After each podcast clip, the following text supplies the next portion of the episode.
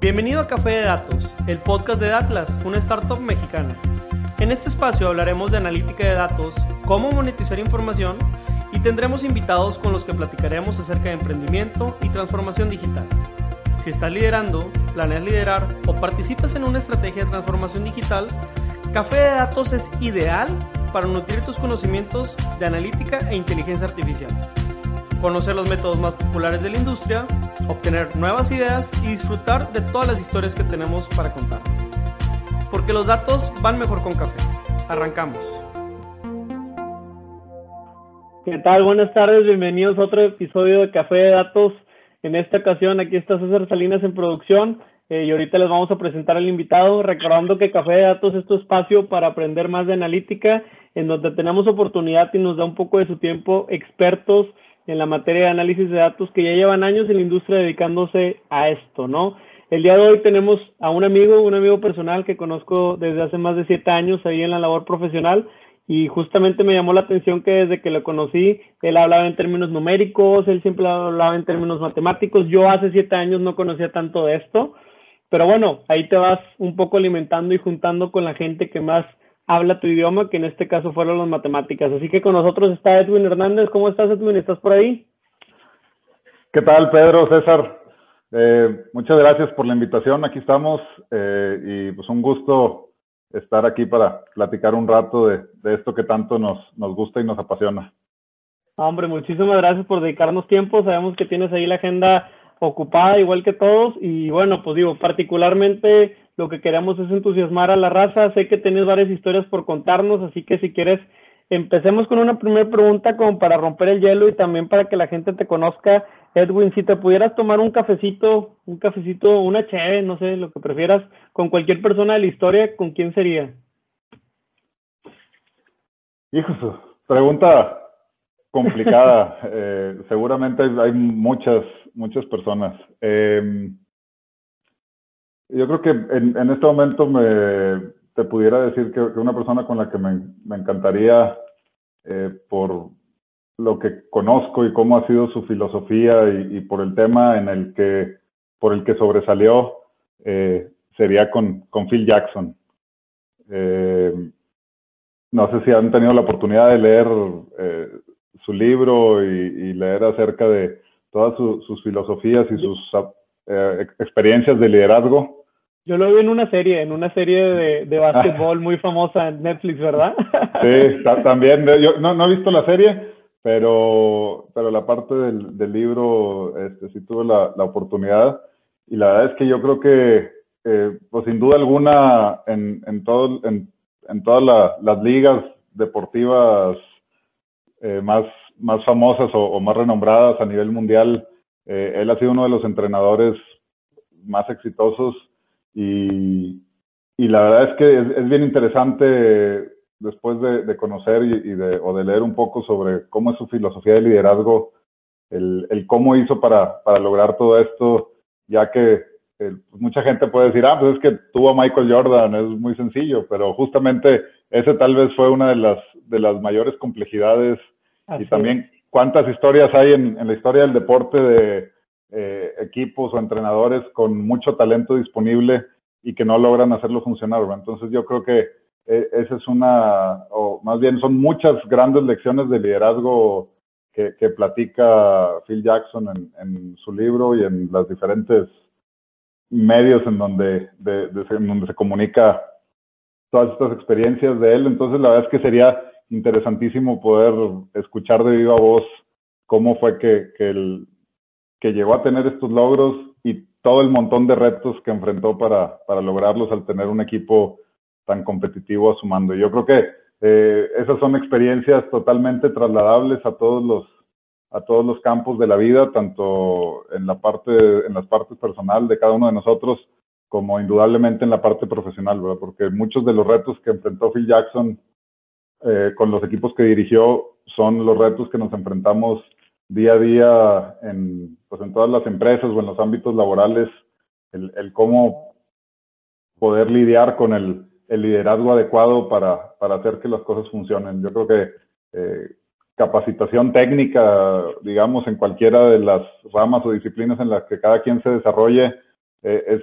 es, fácil o es alcanzable, pero la capacitación para ser este, líderes que, que, logremos orientar a los equipos de trabajo a ser equipos de alto desempeño y exitosos, eh, eso es lo que no es tan fácil de, de aprender eh, y pues que se requiere, pues por un lado la, la práctica obviamente y el, el, vivir las experiencias y, y, por otro lado siempre ayuda el poder leer, escuchar o, o, platicar con gente que ya vivió esas experiencias y en el cómo resolvió todos esos retos. Entonces, yo creo que la, la persona que te pudiera decir en este momento para tomarme ese eh, café o cheve o tequila eh, sería Phil Jackson. Ah, buenísimo, buenísimo. Muchas gracias. La verdad es Digo, es un personaje bien, bien importante. La otra vez platicamos con, con también un, un líder ahí de trabajo de analítica de Honeywell y también nos platicó mucho de la serie y la impresión que le dejó esta serie de los Chicago Bulls, donde finalmente Phil Jackson sale como un protagonista, ¿no? Y, y hay una frase muy, muy intensa que es cuando Michael Jordan le dice al, al general manager, oye, tú sacas a Phil Jackson de aquí y yo me voy, ¿no? Entonces, este, pues, ¿de qué manera de qué manera entonces entendemos eh, la influencia que él tenía y también para gestionar jugadores como Dennis Rodman, ¿no? Que venía siendo problemático en todos los equipos y él acá supo detonar, detonar que Dennis Rodman era un protector, ¿no? Y, entendió su rol. A mí me, gustó mucho, muchas gracias. Y como quiero ahorita vamos a regresar a hacerte unas preguntas ahí de deportes tipo Moneyball, etcétera. Pero antes que nada, igual el foro te, te quiere conocer. Siempre les preguntamos a los invitados que nos cuenten un poco de su trayectoria profesional como para que también la, la gente vaya conociendo un poco el tipo de desempeño en áreas de, de, liderazgo, de negocios y de analítica que has tenido, ¿no? Lo que nos puedas contar, por favor. Sí, claro que sí, muchas gracias. Eh, pues yo soy Edwin Hernández, estudié el, de, de, formación académica inicialmente la licenciatura en Mercadotecnia, aquí en el, en el Tecnológico de Monterrey. Eh, posteriormente, unos años después, eh, hice un MBA aquí también en, en, el, en Vegade, del Tecnológico de Monterrey. Y pues prácticamente en, en, mi experiencia laboral ha sido en la industria del retail. Tengo, ya este año cumplí 16 años eh, trabajando en, en, el retail. Mis últimos tres años de experiencia específicamente en dentro del retail en la rama de la industria farmacéutica. Actualmente eh, me toca participar como director de control comercial en farmacias del ahorro y tengo bajo mi cargo eh, las áreas que tienen que ver con los precios, promociones, eh, replenishment, planeación de la demanda, inteligencia de mercados, inteligencia de cadena de suministro y administración del catálogo de productos. Entonces, eh, pues afortunadamente, eh, y tú que, que, me conoces ya de, de, bastante tiempo, Pedro, pues sabes que esto no, no, nos encanta y, y, afortunadamente, pues prácticamente en todas, en todas las áreas donde me toca hoy colaborar, eh, pues hay la oportunidad de desarrollar eh, temas de, de, analítica en diferentes niveles, con diferentes enfoques, pero en todos poder, poder hacer, pues cada día, un, lograr mejores resultados, eh, no, no, no solo para la compañía, ob obviamente eso está implícito, pero claro. pues también el, el poder eh, aportar con México y poder asegurar que, eh, que hoy en el, en el, rol que tenemos como, como farmacia, eh, en donde buscamos llevar salud y bienestar a la gente y sobre todo en estas épocas donde es tan, se ha vuelto tan relevante el tener al alcance todo de la mano aquello que se necesita para la salud, creo que hoy todavía lo valoramos más. Eh, entonces, pues al final del día, el, el, aplicar todos los conceptos de analítica en, en todas estas funciones que, que, nos toca desempeñar son con el único fin de poder servir mejor a, al, a nuestro cliente y, y, a México para poderle llevar eh, pues productos que le ayuden para su, su, bienestar y su salud y que los tenga disponibles, que los encuentre eh, cerca de su, de su, casa o incluso eh, con, con, nuestro servicio a domicilio. Y, y pues todo eso para, para, lograr mejor esa, esa misión de, de lograr eh, llevar bienestar y salud a todos los mexicanos.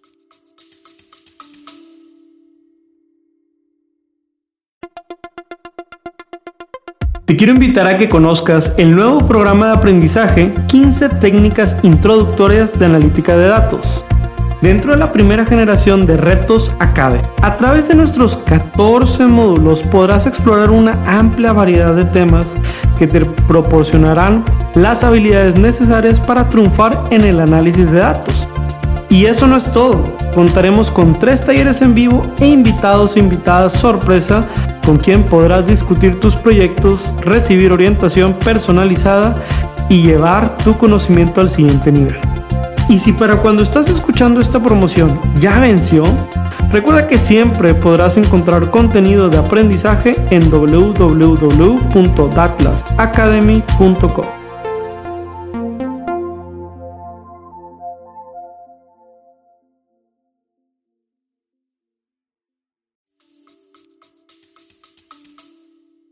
No, súper, súper bien. Y de hecho, sí, no, acabas de tocar un punto importante. O sea, la, la, misión que tienen ustedes, pues también toca muchas vidas, toca mucha salud de familias y creo que es súper relevante. No nada más, cuando yo a veces le, le, cuento a la gente, ¿no? Lo que hacemos con datos es, sí, o sea, estoy de acuerdo que en mi máquina pudiera hacer a lo mejor unos y ceros, un par de números, unas tablas, pero la repercusión de ese análisis o de esos datos, pues es lo que importa, ¿no? Y al final es la historia que vas a contar de tu carrera. Entonces, está bien interesante. Ahora, pues, a mí me apasiona mucho. Sí, sí, sí. Adelante. Es, bien interesante lo, lo, que dices, porque realmente a veces eh, cuesta encontrar el, el propósito, y al final todo este tema de la analítica y la data eh, no, no, no solo tiene un trasfondo transaccional donde buscas eh, mejorar un resultado de una compañía, que obviamente pues siempre eh, eh, eso es parte de lo que buscamos en nuestra parte profesional, pero la verdad es que es bien padre en, este momento y, la verdad es que un, orgullo el, poder trabajar en una empresa que se encarga de llevar salud y bienestar, porque cuando lo transfieres a que todo eso que hacemos es con el objetivo de que cuando una persona tú, yo o cualquier otro eh, mexicano no encuentre una medicina que necesita para sentirse mejor y, que por medio de todo esto logramos asegurar que el producto esté en donde debe de estar para que eh, alguien que está mal o que se siente mal pueda recuperar o mejorar su calidad de vida, eh, la verdad es que toma una, una trascendencia bien, bien relevante. Entonces, eh, más, allá de, de, toda la parte de la curiosidad científica, digamos, por el análisis de datos, eh, al final esto tiene una función eh, social bien relevante. Yo creo que en, en México lo hemos experimentado. Eh, se ha hablado últimamente mucho de la escasez de medicamentos y, y pues la verdad es que la, las cadenas farmacéuticas no somos ajenas a ellos, ¿verdad? También claro. Nosotros podemos enfrentar la escasez de medicamentos pero lo importante es cómo asegurar siempre que, que cuando alguien se sienta mal tenga al, al, alcance los productos que requiere, los productos y servicios que también además eh, ofrecemos los servicios de orientación médica gratuita eh, o servicios de teleorientación médica o nutricional. Entonces, el, el, poder llevar todos estos productos y servicios a la gente o incluso llevárselos a su propia casa para aquellos que no pueden salir o que no se pueden desplazar, eh, la verdad es que se vuelve con un, una, una, relevancia y, y, una satisfacción bastante interesante de, de poder aportar de esta manera al, a la salud y al bienestar de México. No, está bien interesante y, y déjame, déjame le acompaño al foro en un viaje mental porque me interesa mucho platicar de qué tipo de datos es lo que te ha tocado trabajar y también de dónde vienen. Pero, a ver, vamos a hacer un, marco, marco mental. Por ejemplo, hace poco, la semana pasada, me sentía mal un poco del estómago, nada del COVID, no se asusten, pero estaba de pronto malo del estómago, entonces voy a una de estas farmacias y bueno, lo primero que ocurre es que cruzo la puerta, ¿no? Y, hace un sonido hace un sonido yo creo que porque muchas veces en la farmacia la gente está detrás del mostrador o está haciendo otro tipo de trabajos. Entonces, seguramente ahí hay un dato, ¿no? Hay una cámara que también a lo mejor puede estar detectando cuando entro a una tienda. Después estoy, me paro enfrente del pasillo, que yo creo que alguna razón debe tener, oye, dolor estomacal, ¿verdad? Y el dolor estomacal hay un acomodo, ese acomodo también tiene una ciencia. Yo tomo a lo mejor la marca, que más veo en la tele, que mi doctor me recomendó, que mi mamá siempre ha tomado y me dijo que es la buena. Después, ahí hay otro dato. Después llego al mostrador. En el mostrador, ahora sí es el momento en donde más datos suele bajar. Saco mi tarjeta de cliente frecuente, la pasan, entonces ustedes ya saben, o, o, o, esta farmacia ya sabe a lo mejor mi nombre, ya sabe que está tratando con Pedro, ya sabe que Pedro en ese momento, cruzando el dato de la tarjeta de lealtad, compró algo para el estómago, cuánto fue el ticket que pagó Pedro, la hora la que fue, el día la que fue, y ya finalmente me salgo de la tienda. Entonces, este es un viaje cortito de un día de cinco minutos. ¿Cuántos datos generé? Seguramente generé como 20 o 30 datos que a lo mejor cadenas como ustedes pueden aprovechar, pero cuéntanos en tu experiencia qué tipo de datos les toca trabajar, eh, aun y cuando a lo mejor algunas cosas sean de exploración, pero ¿de dónde vienen esos datos, Edwin? Híjole, la, verdad es que eh, podríamos quedarnos aquí un par de horas platicando entre todos los datos que, pueda haber. Eh, voy a tratar de agruparlos de cierta manera. Eh, en, general hay datos, primero, centrados en el cliente, como tú lo decías.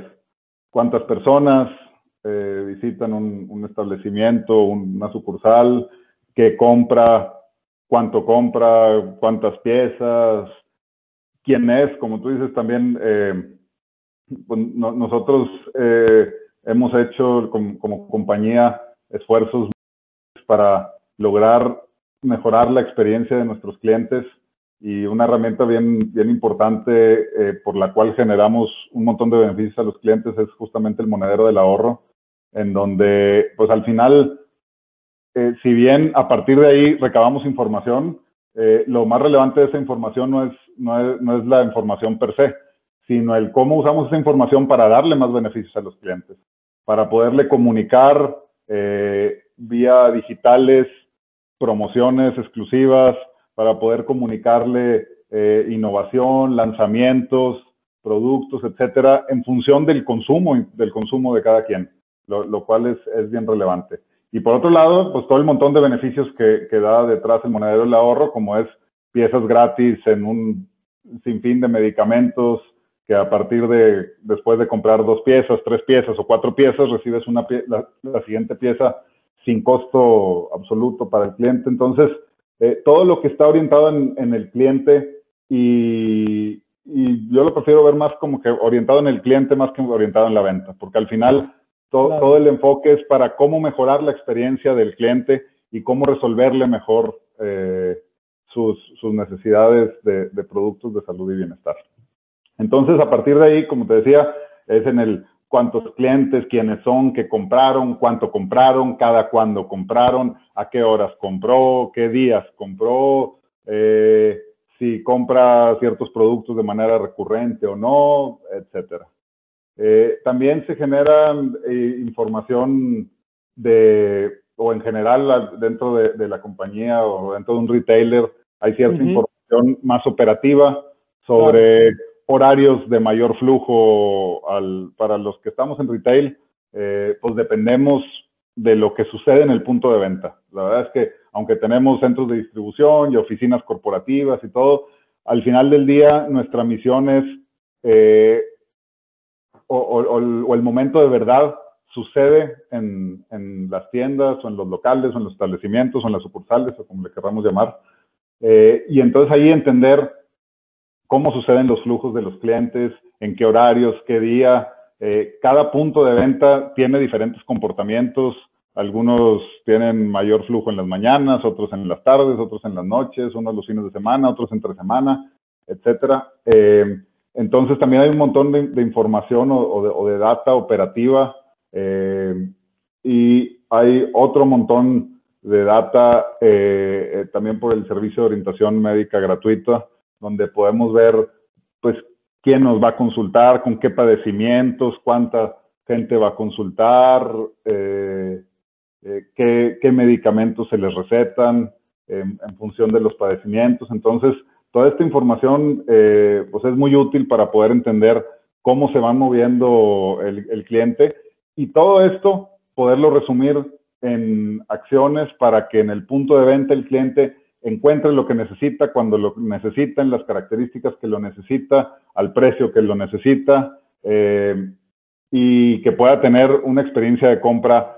rápida, ágil, eh, satisfactoria, donde justamente donde decías, oye, si eh, voy por un padecimiento estomacal y sabemos que los clientes que tienen padecimiento estomacal también frecuentemente requieren algún eh, producto de suero o electrolitos orales para, para, complementar, entonces el, el cómo poder acercar esos productos donde el, la finalidad no es, no es vender más, sino la finalidad es poderle dar al cliente una solución completa para, para su problema en ese momento.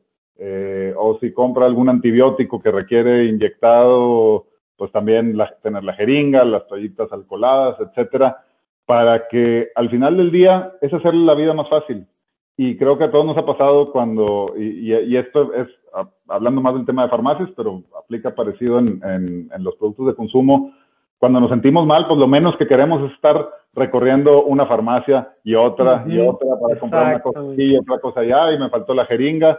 Entonces, nuestra misión es que cuando el cliente venga, le podamos entregar de una manera ágil, eh, rápida eh, y con un buen servicio todo lo que necesita para sentirse bien y que pueda en ese momento regresarse con el doctor o regresar a su casa o regresar a donde tenga que ir e iniciar de inmediato su, su tratamiento y su proceso de, mejora en, su aspecto de salud.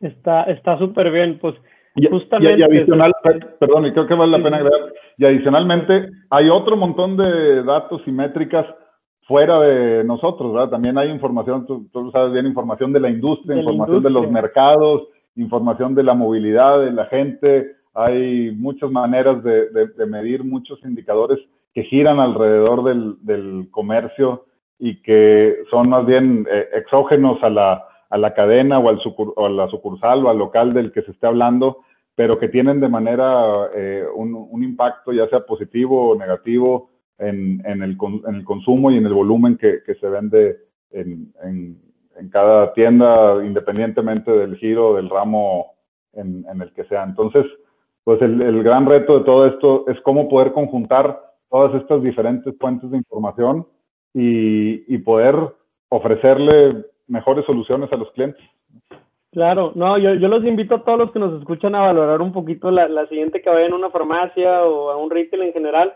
Oye, tomen un producto y, traten de pensar todo lo que sucedió para que eso llegara ahí, ¿no? Eh, no sé, si nos vamos, hay un buen libro, ¿no? Que se llama Homo sapiens, que justamente me hizo reflexionar, oye, antes para conseguir comida, pues era literal, vete en grupo a cazar, ¿verdad? Y, y te pueda tomar de 8 a 14 horas regresar con comida a la tribu. Y pues ahorita a lo mejor es la caminata de 15 minutos o la ida al carro al súper, ¿no? Entonces, sí hay mucho detrás de eso y obviamente la sofisticación. Pero, Edwin, siguiendo aquí con las preguntas, eh, ¿te gustan los deportes, no? Yo creo que por eso hicimos clic, porque hablamos de un equipo ahí azul, azul amarillo que nos gusta los dos de Monterrey.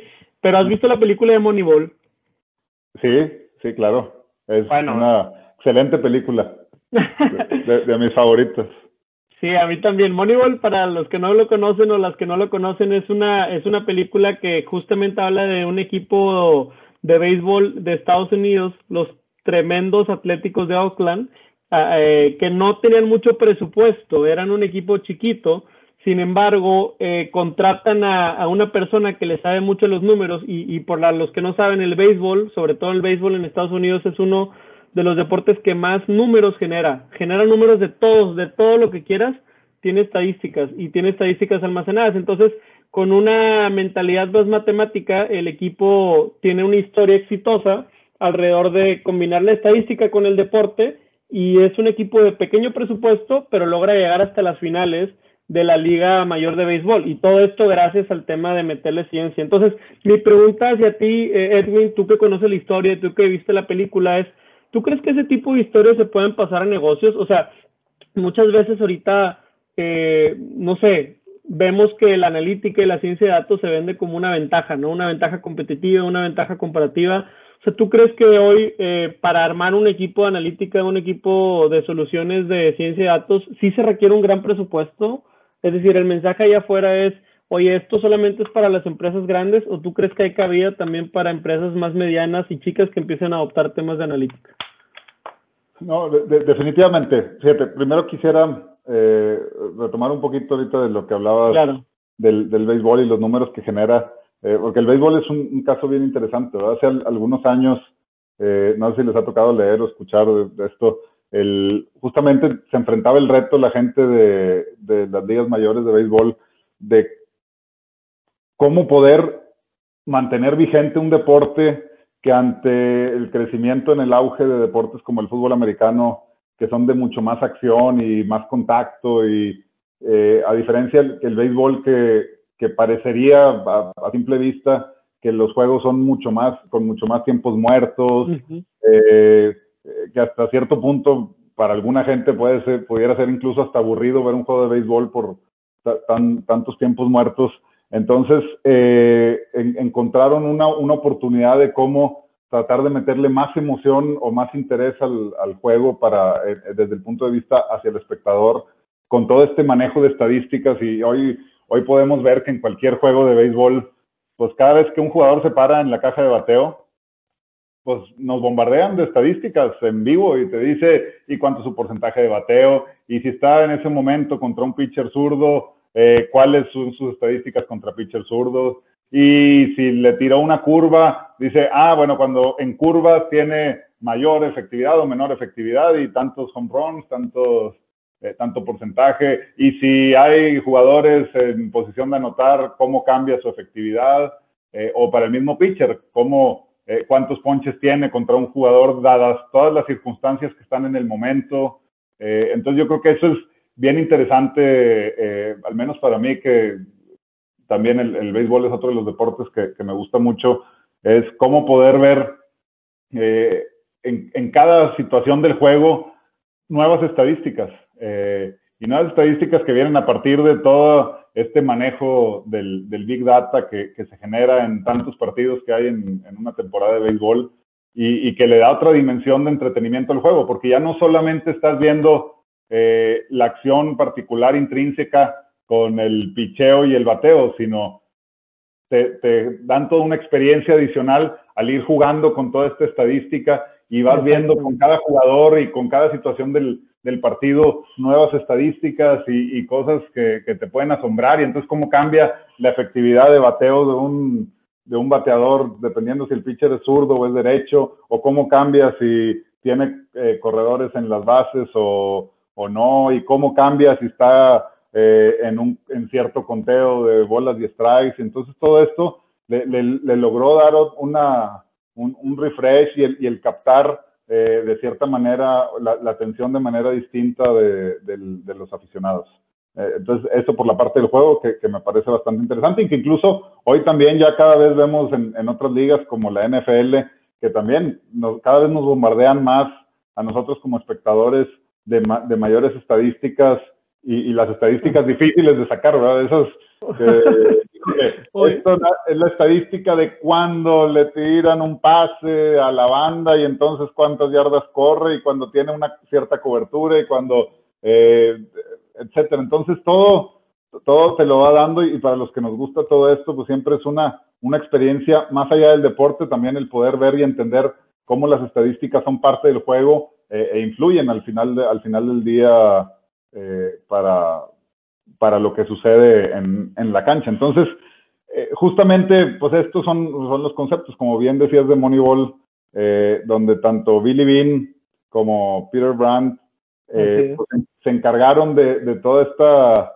recolección y análisis de datos para poder lograr eh, un mejor resultado del, del, equipo. Y justo lo que decías de que si esto es para las grandes empresas o para las pequeñas, yo creo que e, este ejemplo también es muy claro. Eh, los Atléticos de Oakland no eran dentro de las respectivas escalas un equipo poderoso en, en la liga, ni, un, ni, un, equipo de mucho presupuesto. Eh, y yo creo que ahí nos muestra cómo pues no está limitado, o sea, no, no era solamente para los Yankees o para eh, Boston, que, son equipos mucho más poderosos en temas económicos y, de respaldo, pues también los, equipos pequeños pueden encontrar la manera de, competir de manera diferente y, el cómo poder usar toda esta eh, información de analítica y, de, data eh, que hay para poder conjuntar un equipo ganador. Está, está muy, muy atinado el comentario. Sí, de hecho, oye, nada más ahí como comentario, fíjate que tan llenos de estadísticas estamos en los shows que no me acuerdo si CNN o Fox contrató al, al, a uno de los directivos de ESPN para que a la hora de los debates y a la hora del el tema de los enfrentamientos entre los políticos, ahorita que venimos de la votación de Trump contra Biden, pues ya sabes, aparezcan estadísticas como si fuera deporte, como si fuera béisbol. Entonces eso, eso hace que nos enganchemos más. Fíjate cómo ya, ya estamos en esos niveles, ¿no? Eh, eh, exactamente, y sí, lo que dices es, eh, es correcto. No recuerdo de qué, de qué cadena, pero sí, los, los productores de, de las transmisiones de, de todo el tema político, eran productores justamente de background de la industria del deporte, porque pues, al final, como, como tú dices, es la manera de cómo logro enganchar a la gente y a la audiencia, pues necesito manejarlo como no algo que lo tienes que ver por un tema político, sino porque te genera una experiencia y te doy toda una, una, experiencia tipo, tipo show, como lo mencionaste, y, el, y, el, poder complementar con todas estas estadísticas y hacer esta experiencia equivalente a algo que yo creo que los deportes, pues los que vemos los deportes los vemos por gusto. En cambio, todo el tema político, como fueron los debates y los programas de análisis, pues mucha gente tal vez no necesariamente por gusto, pero en el momento en que le logras configurar una experiencia eh, tipo show donde más bien eh, de esos otros intereses y más allá de escuchar solamente el contenido, puedas tener un, e, esta vivencia de, de, meter estadística en, en, tiempo real prácticamente, pues sí, sí cambia el, el concepto y logras, eh, sobre todo ahora en, en, una época en donde pues no es necesario prender la tele para tener toda la información que haya eh, de, pues de cualquier debate o programas de, de análisis político. El, pues yo creo que también eh, esas cadenas televisivas o, noticiosas eh, buscaron cómo traerse a la gente de nuevo a la pantalla eh, por medio de, todo esto que, comentabas, que, sí fue bastante interesante. Así, así es, así es, pero, pero muy bien, muy bien. A ver, siguiendo entonces, para hacer un breve recapitulación, a quienes están llegando hasta aquí en el podcast, estamos platicando con Edwin Hernández, experto en el tema de, de analítica, eh, sobre todo en áreas de retail, temas de precios, promociones, catálogos, inventarios, etcétera. Ha trabajado con todo ese tipo de información y también estuvimos hablando un poquito de la película de Moneyball y de que ese tipo de historia se puede traspasar al mundo de los negocios. Entonces, ahorita dándole un poco de spin-off al capítulo, Edwin, me gustaría preguntarte sobre, sobre tu experiencia. Mira, muchas veces nos toca enfrentarnos, eh, tanto en Atlas, pero también a clientes. Oye, pues es que el proyecto de analítica que traes es buenísimo, es, está padrísimo, pero tenemos retos y te empezamos a tener barreras a la hora de querer vender el proyecto internamente, convencer, o a veces no estamos preparados porque el tipo de preguntas que nos hacen pues las juntas directivas o los gerentes o la gente a la que yo tengo que convencer para unir el proyecto, pues yo no estoy totalmente preparado. Yo estoy totalmente preparado para que me digas, aquí están los datos, échate el código y haz el pronóstico, si lo quieres ver así. Pero hablando ya más a un tema sistemático, ¿tú cómo crees que sea la mejor manera o qué consejo le darías a alguien que ahorita nos escucha y quiere vender un proyecto de hacer más analítica o hacer mejores cosas de análisis en su organización? Pues yo creo que el, el, primer consejo sería que vea Moneyball. este, la, la, verdad es que, y, y, aprovechando, creo que ahorita decías de darle un spin-off al capítulo, pero yo creo que al, contrario, creo que se complementan. Y, y te voy a tratar de, de, responder la pregunta nuevamente con el ejemplo de Moneyball, que, que creo que es muy interesante y, y, que es parte, yo creo que eh, lo más relevante dentro de la respuesta para, para lo que me preguntabas en este momento.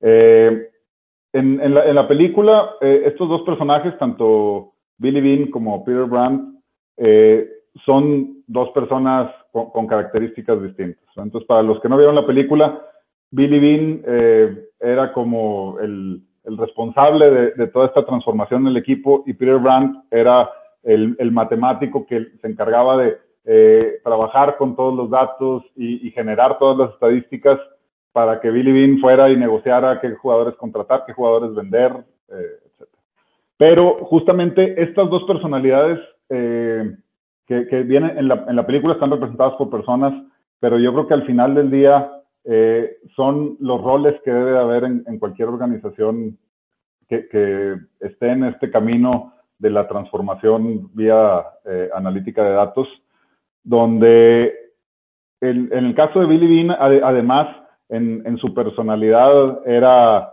un, líder, eh, era muy... negociaba, eh, convencía, etcétera.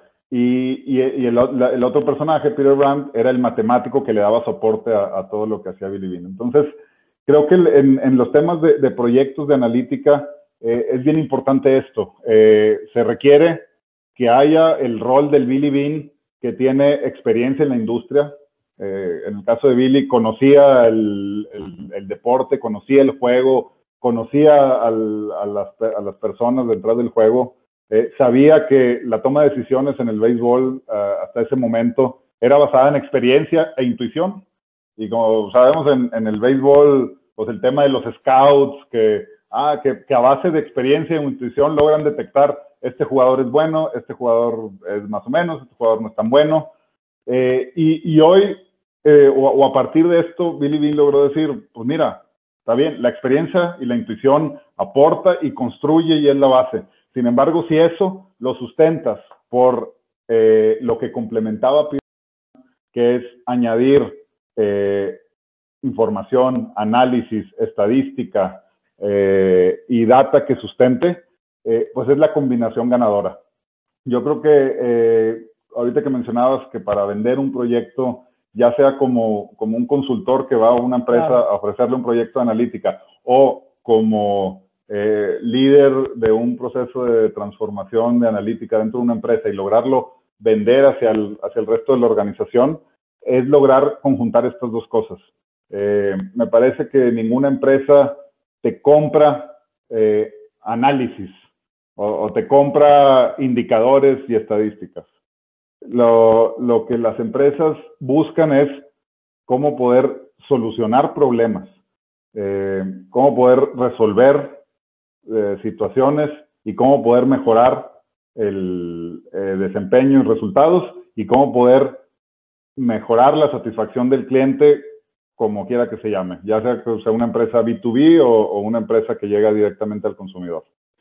Entonces, el, para poder lograr cualquiera de estos, de estos cuatro objetivos, eh, el, todo el tema de la analítica, un modelo de datos, un, modelo de proyección, de forecast, eh, etcétera,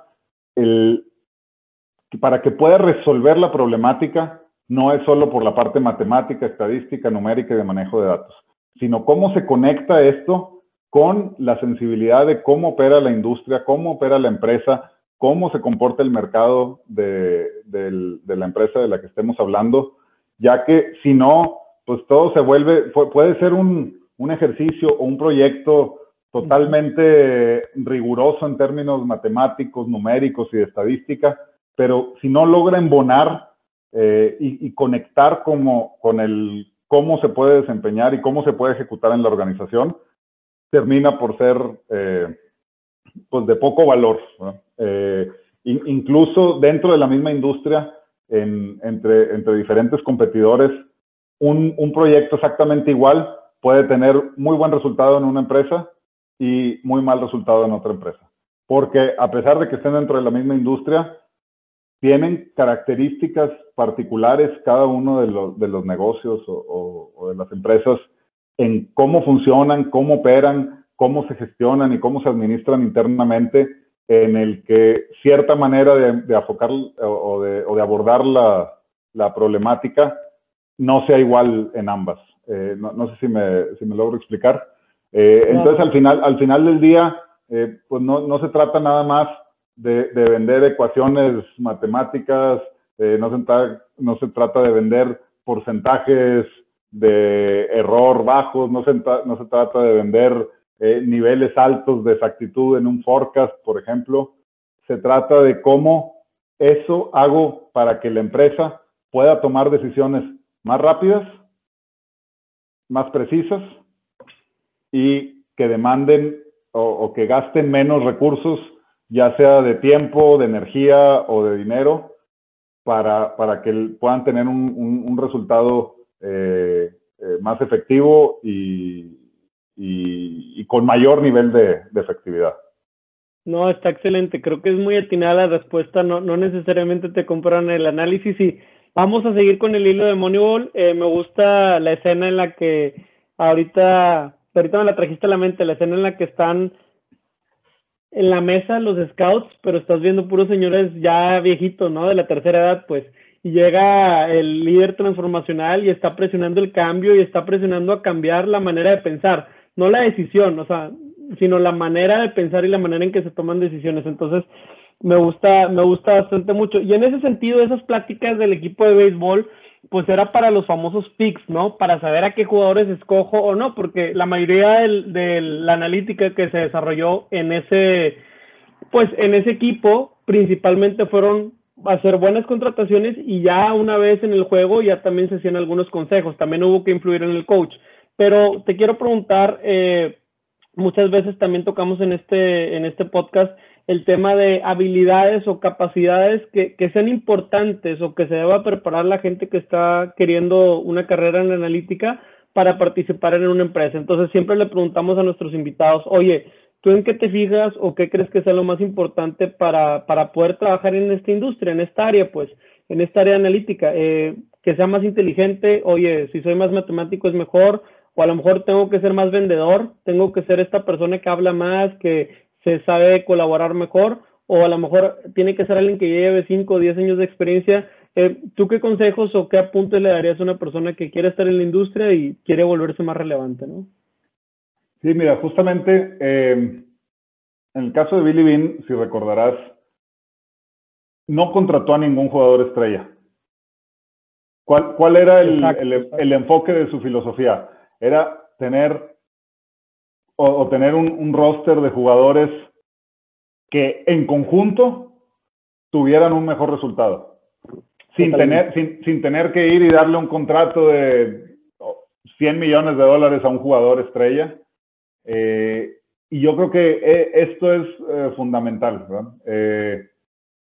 para, para, la gente que estamos en, en esto o que, o que, queremos estar en, en, en este tema de, de, la analítica de datos, yo creo que lo importante es conjuntar equipos que, que en el balance den, den el resultado adecuado. Eh, yo hasta ahorita, en, como les decía, tengo 16 años de experiencia en el retail.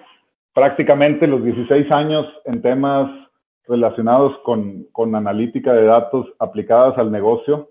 Eh, obviamente lo que hacíamos en el 2004, 2005 dista mucho de lo que hacemos hoy, 16 años después, pero, pero en, un nivel más, básico, eh, pero siempre con, con, el tema de la analítica. Entonces, y en, estos 16 años de experiencia en la analítica, no he conocido a un resolvedor de problemas, valgan, valgan el término, eh, solo. Que traigas a una persona que te haga eh, que te haga todo y que sepa la matemática y que sepa programar y que sepa. Entonces, al final, eh, esto depende de cómo conjuntar un equipo y cómo conjuntar un equipo multidisciplinario y con diferentes habilidades, ya que como eh, platicaba hace rato, no todo es el tema matemático, o sea, no se trata que sea un equipo de, de pura gente con un desempeño sobresaliente en el tema matemático, Tampoco es un tema de sistemas, o sea, no se trata de conjuntar un equipo con conocimientos en tecnologías de información. Eh, tampoco se trata de conjuntar un equipo solamente de experiencia o intuición, donde traigas a pura gente que domina al 100% la operación y la industria, eh, sino más bien cómo conjuntar dentro de los equipos de trabajo gentes que aporten desde los, los tres enfoques, ¿verdad? desde la parte científica eh, o técnica, desde la parte tecnológica y de manejo de datos y desde la parte de la, la aportación del conocimiento del negocio, del conocimiento de la industria, del sentido del, del negocio. Entonces, eh, yo, yo, creo que dentro de, los, de estos equipos que se encargan de, de trabajar y desarrollar analítica avanzada, eh, puedes entrar desde diferentes enfoques, no, no tienes que estudiar eh, matemáticas ni actuaría eh, para, para, estar en un equipo de analítica de datos. Eh, pues yo, los equipos que me ha tocado conformar de esto, pues tú, has conocido a muchos de los que han estado en mis equipos y hay, hay, gente de todas, ¿no?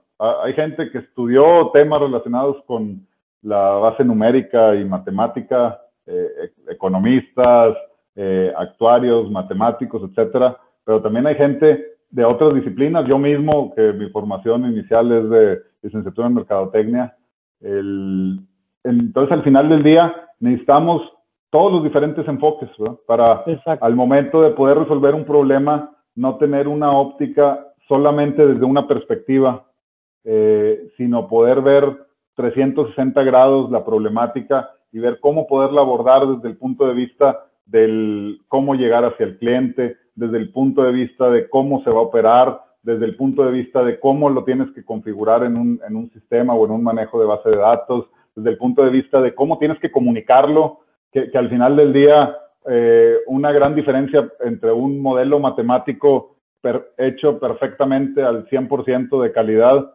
eh, puede no tener utilidad si no se logra comunicar de una manera simple que todos los usuarios lo puedan entender y puedan tomar decisiones a partir de ahí.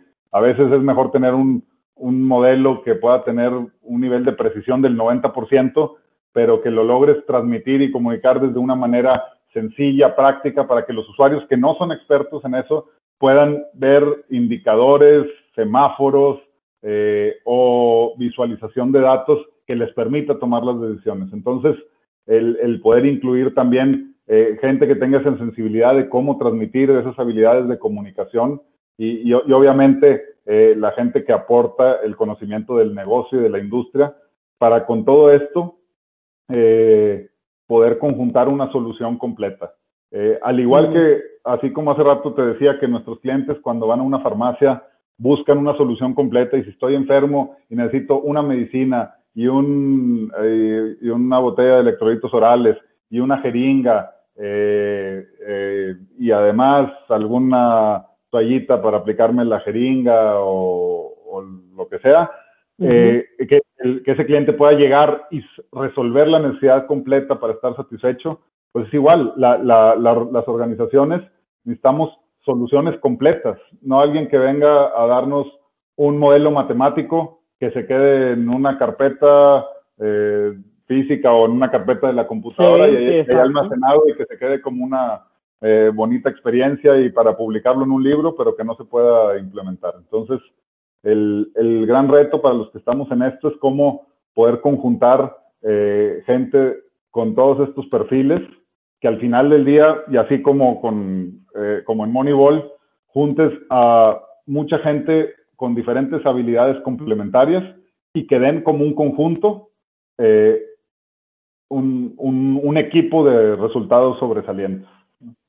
Excelente, excelente. Me, me, gusta mucho cómo seguimos ahí haciendo referencia. Para los que no han visto la película, pues obviamente va a ser mucho más sentido si ves la película y sigues escuchando el capítulo. Pero mira, ya estamos llegando a las últimas preguntas, estimado Edwin. Tratamos de hacer el episodio ahí con, con un tiempo que ya te habíamos platicado me, me parece que estamos generando mucho valor en la conversación. Ya las últimas preguntas, una es alrededor del futuro. ¿Cómo ves o cómo visualizas tú que viene hacia el futuro? Normalmente pregunto sobre la ciencia de datos, pero para ti creo que sobre la inteligencia en los negocios. Es decir, ¿qué crees que, digo, si inicialmente era el tema de análisis de mercado y luego investigación de mercado y luego inteligencia de mercado, pues qué sigue, ¿no? ¿Qué está más allá y qué está más allá de cómo convertir esos datos en orientación para negocios, como donde ahorita participas, ¿no? Híjole, pues yo creo que, que sigue, pues seguir evolucionando. Yo creo que el, el, día de que cada uno de los que estemos aquí y en el nivel en el que estemos, eh, dejemos de evolucionar, ese día se, se estanca el crecimiento.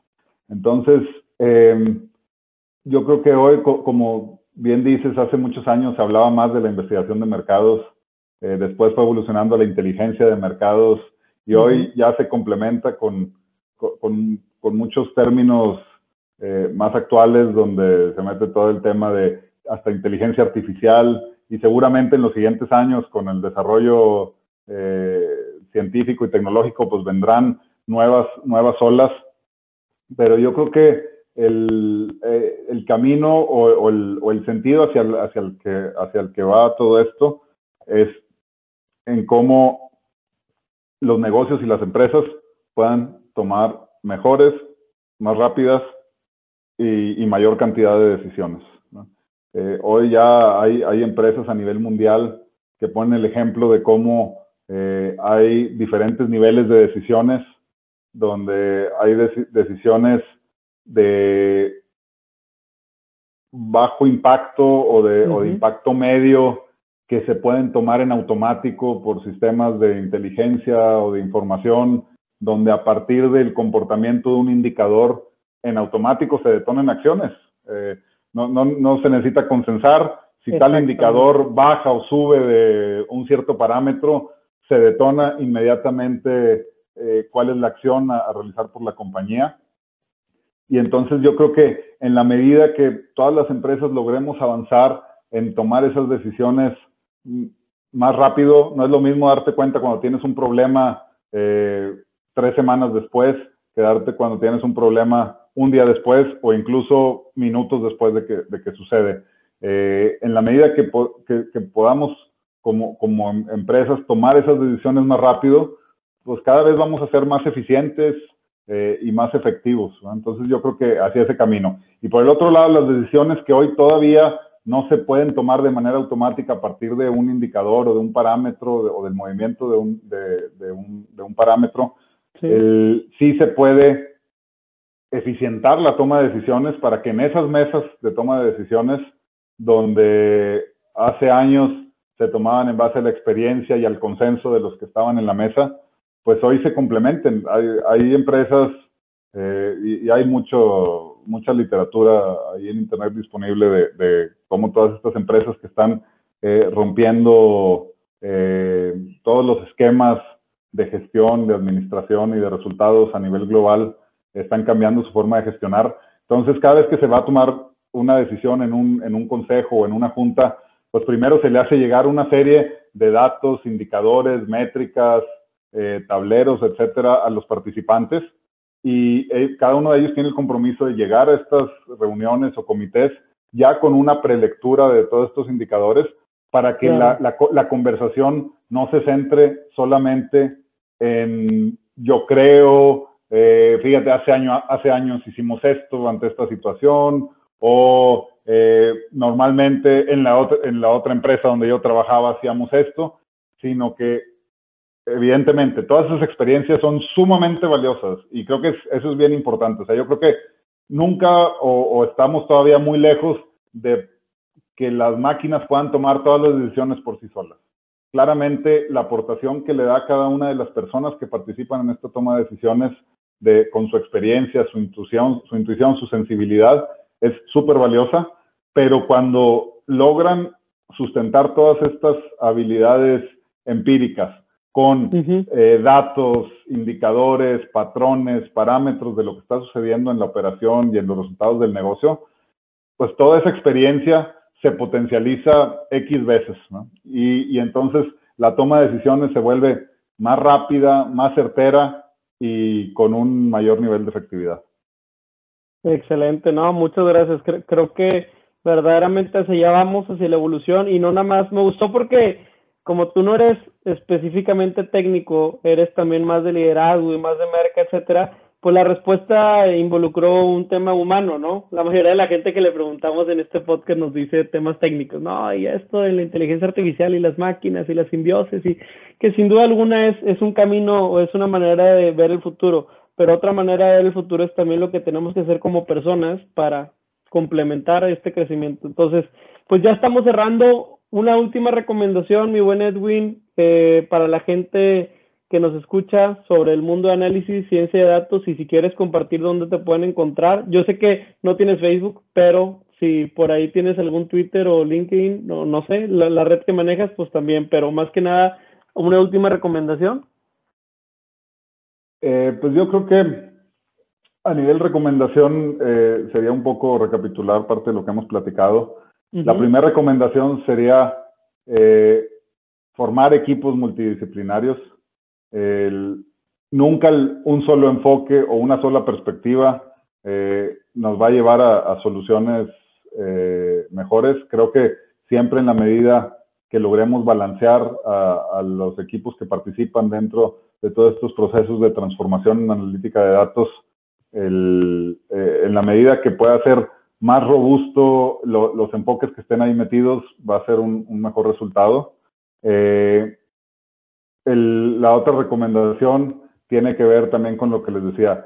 Hay que asegurarse de entender perfectamente cómo opera el negocio y la industria para la cual se está trabajando, eh, ya que eso va de la mano de lograr el éxito con el proyecto, de entender cuál es el problema que se quiere resolver y bajo qué eh, limitantes o bajo qué barreras o bajo qué circunstancias propias de la industria se enfrenta la, implementación eh, de esto. Desde aquí quisiera retomar eh, una vez una, persona que, que, admiro mucho y de la que aprendí bastante, me decía, el, ah, cuando hablábamos de temas de segmentación, que hoy también es una de las cosas que, de las que se habla mucho en el retail y en general, de, segmentar.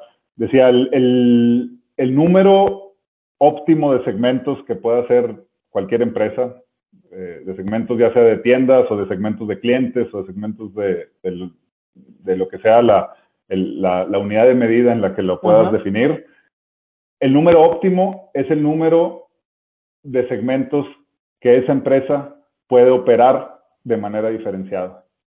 No, el número, el número óptimo no es el que te dé la estadística, o sea, podemos llegar eh, con métodos estadísticos a decir, oye, en esta empresa podemos tener 78 segmentos de clientes, eh, o de tiendas, o de sucursales, o de lo que sea.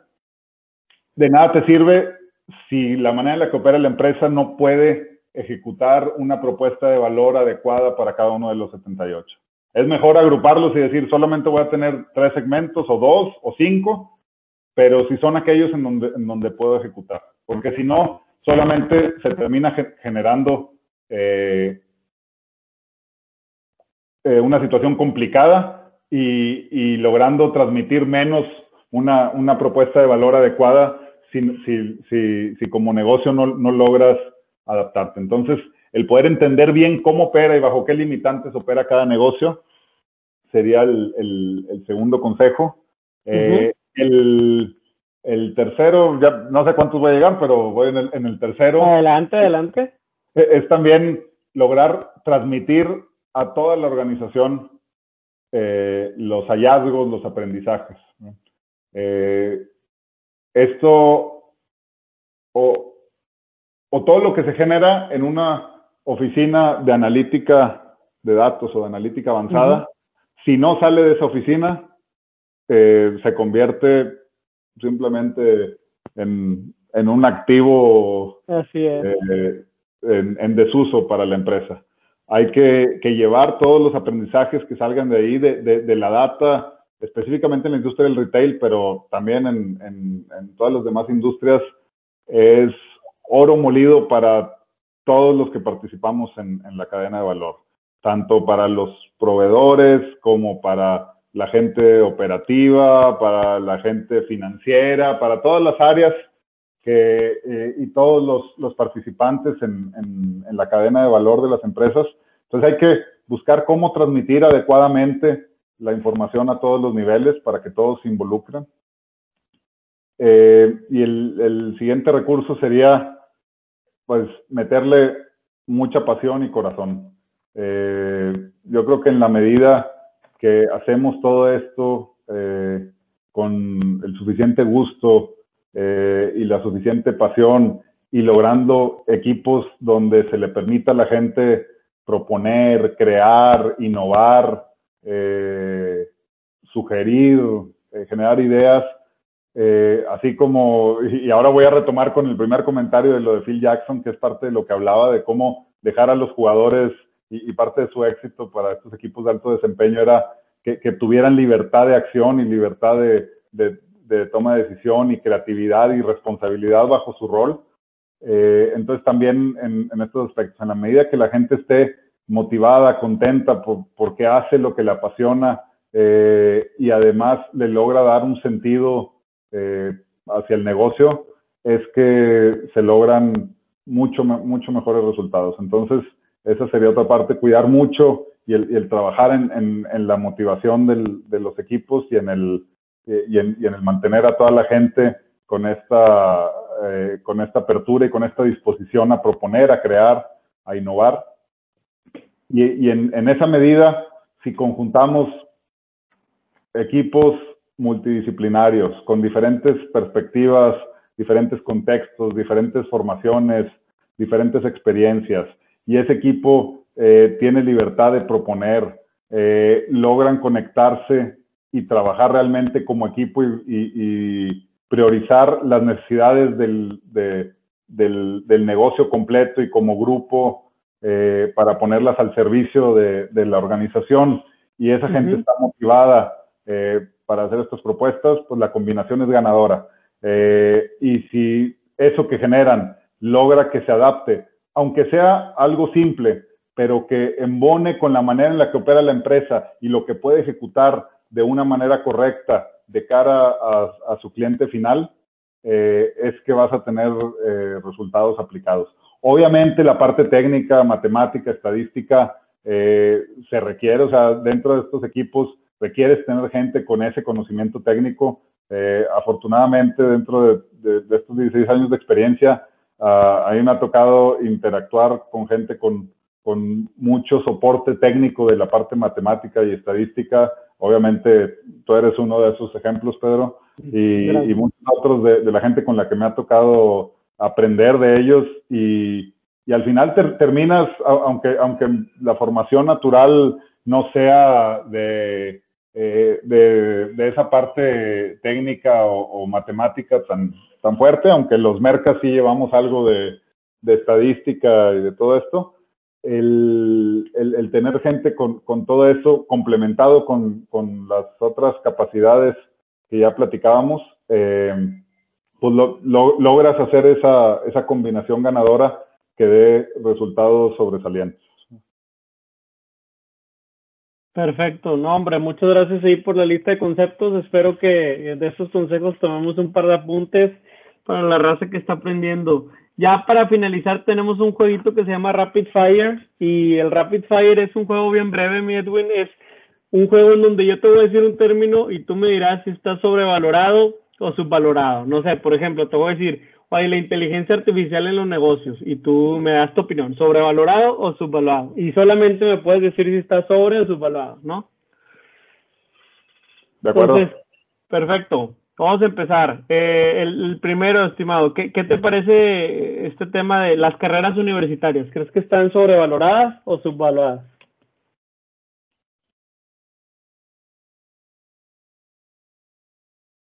Yo creo que, híjole, esto sí me la, me la pusiste difícil. Eh... Sí, quiero que ser donde te sientes más orientado y nada más sobrevalorado o subvalorado. Yo creo que subvalorado. Perfecto, perfecto. Este, el tema de la privacidad de nuestra información, ¿crees que está sobrevalorada o subvalorada? Yo creo que está subvalorada. Exacto, exacto. Eh, el tema de el uso de analítica, pero en los deportes, en las ligas mexicanas, ¿sobrevalorada o subvalorada? Muy subvalorada. pues tenemos que poner a platicar de eso después. Yo creo que ahí le podemos hacer ahí la bendición a algún equipo.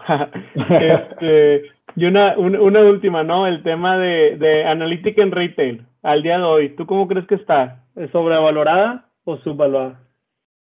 Subvalorada también. Perfecto, perfecto. Pues muchas gracias, muchas gracias de verdad. Ya con esto terminamos ahora sí el, el episodio. Eh, están escuchando todos Café de Datos. Edwin, gracias por tu tiempo. ¿eh? No, al contrario, muchas gracias por la invitación. Eh, siempre es muy interesante tanto escuchar como sus programas y, ahora pues tocar, que, me toca ser parte de, uno de estos episodios, pues la verdad este súper interesante y pues siempre un, un, placer poder platicar con, con ustedes.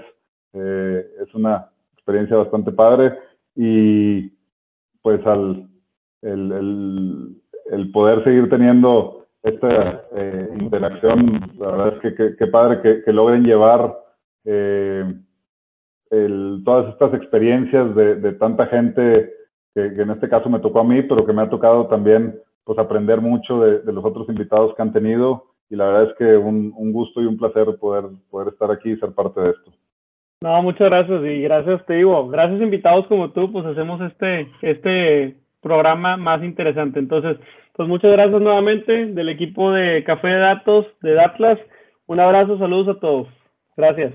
Gracias igualmente, saludos a todos. Hasta aquí el podcast de hoy. Gracias por escucharnos. Puedes seguir disfrutando de tu café y aprendiendo de analítica de datos en nuestro blog, con más de 180 columnas acerca de analítica, emprendimiento y transformación digital. Visita blogdatlas.wordpress.com y disfruta del contenido. Finalmente, no olvides suscribirte a Café de Datos, el podcast de Datlas. Hasta la próxima.